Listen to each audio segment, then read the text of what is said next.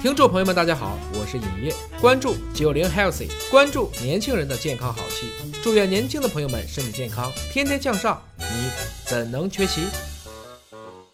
健康好戏现在开演，大家好，我是大葱。本期为您请到的是常斌老师，常斌老师好。嗯哎，大同好，荷兰的医疗开支会不会属于那种特别高昂的，就是一般家庭都负担不起的这种，很贵，特别贵？是特别贵的。他们这个普通的这个平民阶层，如果一旦遇到了这种突发问题，除了保险以外，他们怎么办呢？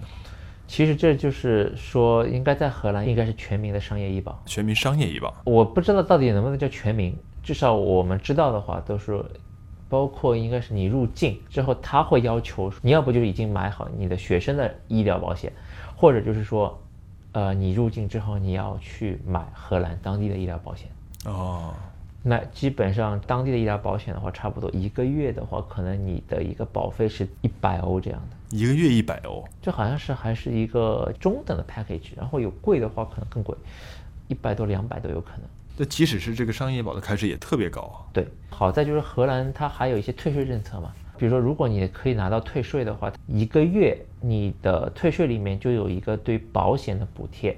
然后这个保险补贴可能一个月会是八十几欧这样的。那给你补个差不多五成到八成吧。对对对政府等于说我还反补给你一些，啊对，因为你在鹿特丹的这个城市嘛，是吧？鹿特丹的城市一是风景优美，二是美食众多，第三呢，对于医疗领域的关注度，鹿特丹也属于比较强的。那像阿姆斯特丹这种城市呢？像他们的这种氛围里面，我们知道，除了那个著名的水坝广场及其周边以外，嗯，他们的这个城市之间和城市之间会有很明显的政策区别吗？对于荷兰而言，城市和城市之间的区别真的好像并不大。并不大。荷兰它本身这个国家小嘛，对，它的很多政策也不像美国，每个州有每个州的那个法律，基本上都是统一的。那统一的话，其实就有个好处，大家在其他城市如果遇到就诊的情况，一它样的相对来说获取资源、信息的成本就低很多一。样的，对，而且对于保险也是一样的。那荷兰的商业保险就是它有一个起免的一个金额。那比如说，如果你的就诊的费用没有超过，打比方没有超过两百欧或者没有超过三百欧，那这个钱就是你自己掏的，保险哦公司是不赔付的。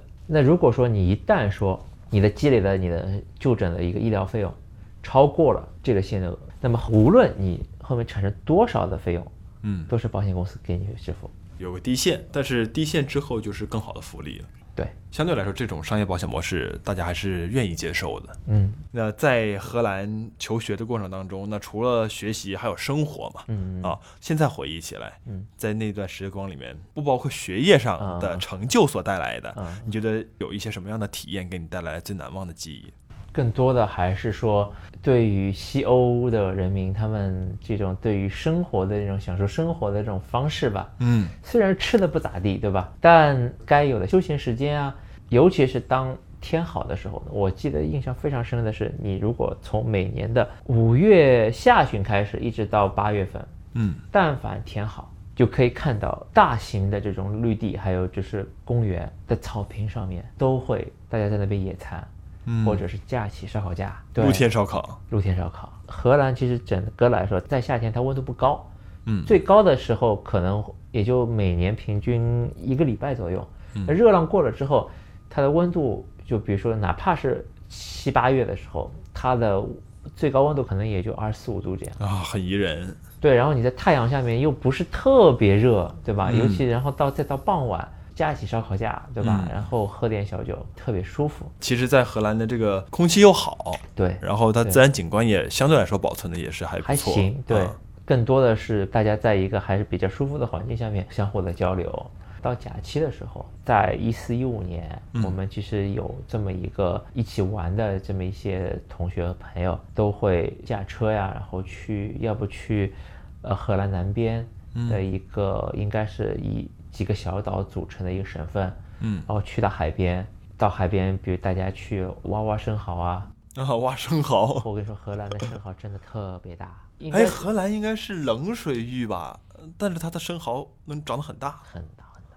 大的可能比你的小臂稍微短一点吧，这么大呀，很大的生蚝，然后很肥。还很肥。哎，那生蚝属于这荷兰的这个省份的一个特产吗？但是很奇怪啊，就是荷兰当地人的话也不会怎么去挖它，他们肯定是没有中国人对于美食的嗅觉。对，我每年其实很多中国人都会去那边去挖生蚝，啊当然那边还有其他的，其实也有很多的海虹、嗯，清口蛤蜊、啊海螺丝、螃蟹。 啊，挖海物吃，在荷兰的海边捡这些，符合他们的当地的规章制度啊。其实它有一个类似于区域还是怎么样的，嗯，有时候说白了，有时候我们也是偷偷也没啥人管。大家对于这种食物没有那么大的兴趣，或者也不知道怎么烹饪它，也不知道咋好吃。啊也怕麻烦。其实很多也是感你想想，他们炖那锅汤，我就觉得他们特别怕麻烦。 对，哎，所以在荷兰，除了我们所熟知的某都以嗯外， 嗯嗯嗯这种文化，但其实这种文化对于他们居民平常的生活会有什么样的影响吗？其实真的倒没有感觉有什么不良影响。嗯这么说吧，其实在我接触到的有一些荷兰人里面啊，嗯他们对于婚姻这个东西，他们很谨慎，啊，所以在他们的法律里面，对于两性的合法关系啊，嗯其实有两类，啊，还有两种一类就是婚姻状态，是，一类叫 partner 状态，或者你可以理解为叫同居状态。这也被接受。对，也都是受法律保护的。同时，如果你俩是同居状态，嗯那么你们的小孩儿，嗯包括我们说去注册他的一个合法的 ID 啊，啊，还上有这学些上学啊，嗯都不受影响。哦，就他不完全会用婚姻关系来决定所有的两性关系。对对对。同时，荷兰人的话，其实他们对于家庭的这个观念，其实他们很看重。并不是我们所想的这个，啊大家都很随意，或者说相当开放之类的。那可能是对于有些人，他可能是在他人生的某一个阶段，他可能会这样。嗯那他这个阶段之后的话，他要去慎重考虑这个事情的时候，嗯，他还是很慎重，然后很把这个婚宴这个很当回事儿。就这种性文化嗯，其实对于荷兰人的婚姻关系，或者对他们两性的这种在制度条约下的合法关系，并没有太大的冲击。相反啊，我觉得这有可能就是说，尤其以荷兰为代表嘛，他把这个东西他就揭露开来、抛开来给你看了之后，反而就不会说你因为去猎奇，刻意去遮盖这个东西，就反向去激发了你内心对于这个东西的一个或者猎奇也好呀、啊嗯或者的话就重压之后的一种反弹呀、嗯，那么可能反而会引起一些不好的影响。就让大家接受的更加平淡。对，在荷兰每年八月份在阿姆斯特丹还有一个很特色的事情——同性恋大游行，或者叫彩虹日还是怎么样。那一天，